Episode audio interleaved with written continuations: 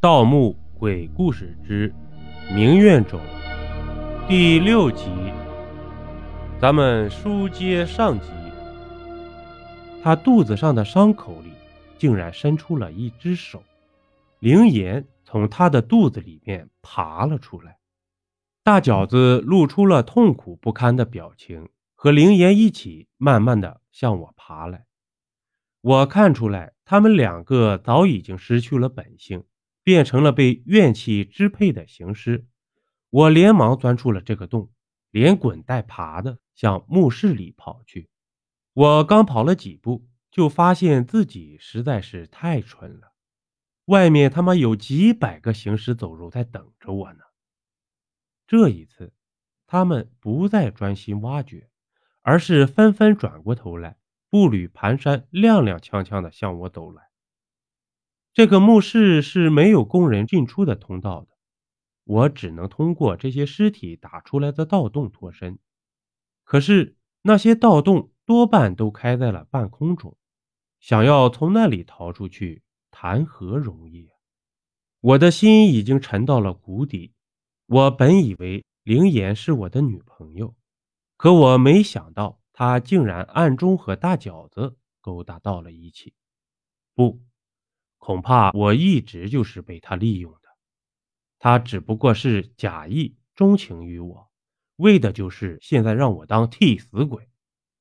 突然，我觉得有点不对劲儿。按照大饺子的说法，他应该还是活人，灵岩也应该是活人。可是刚才我那一刀划下去，本来应该镇守在墓里的灵岩。是什么时候跑到大饺子的肚子里面去的呢？那些死尸一步步向我靠近，我估算了一下他们的速度，索性放下了背包，掏出里面的组合式工兵铲，一节一节的组装了起来，又慢慢的退到了角落里。在这个位置上，我只需要面对正前方的三具尸体，总比腹背受敌好多了。一具死尸扑了过来，被我一铲子拍倒，然后旁边又扑过来一具，而扑过来的每一具死尸，不是大饺子就是灵岩。大饺子，你他妈个王八蛋，还不赶紧他妈快来救我！我一边与死尸搏斗，一边大喊道：“我的喊声似乎奏效了，只见墓室里迅速暗了下去，那早已被扔到一边的手电筒。”似乎也熄灭了。突然，我的后背被人猛地拉了一把，紧接着就摔进了一个洞里。啪！我仰面朝天的落到了地上，正好看到天空中一道闪电划过，紧接着豆大的雨点砸在了我的脑袋上。我知道我被大饺子扔出了四煞聚合阵，墓室里面的大饺子和灵岩都是假的。是那些冤魂制造出来骗我的。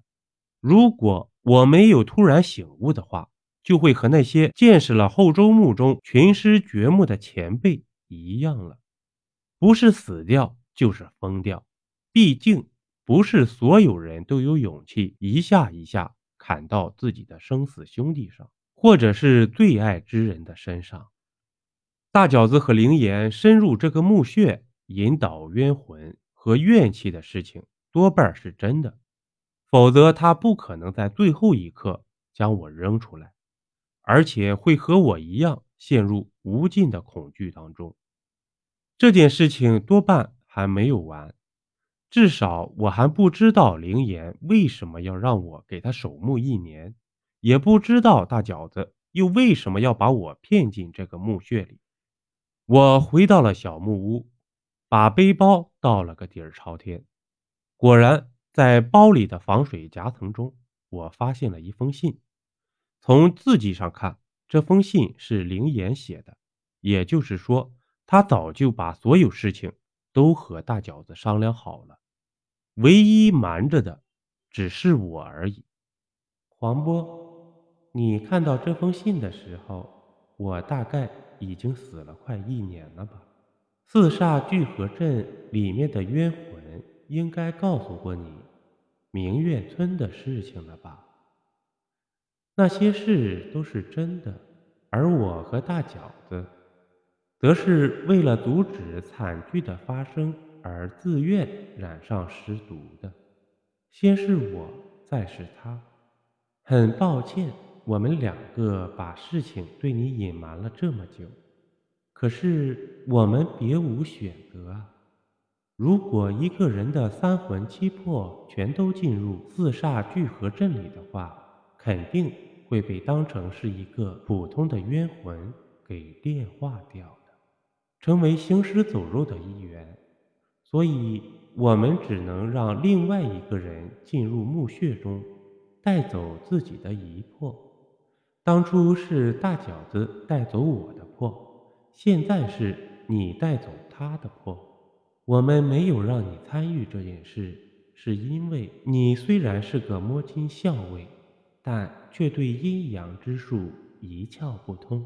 对不起了，我把你骗来为我守了一年的墓，虽然我在这墓里只能保持一年的清醒，但是每当我想起你在离我不远的地方。我就会凭空添出许多的勇气来。你知道，其实我的胆子很小的。现在的事情已经结束了，要不了多久，我就会魂飞魄散。不要下来找我。就算你下来，我也是一样的。奇迹不会发生，因为。这就是我保持一年清醒所付出的代价。爱你的灵言。本集播讲完毕，点个关注，订阅一下哦，下集我们不见不散。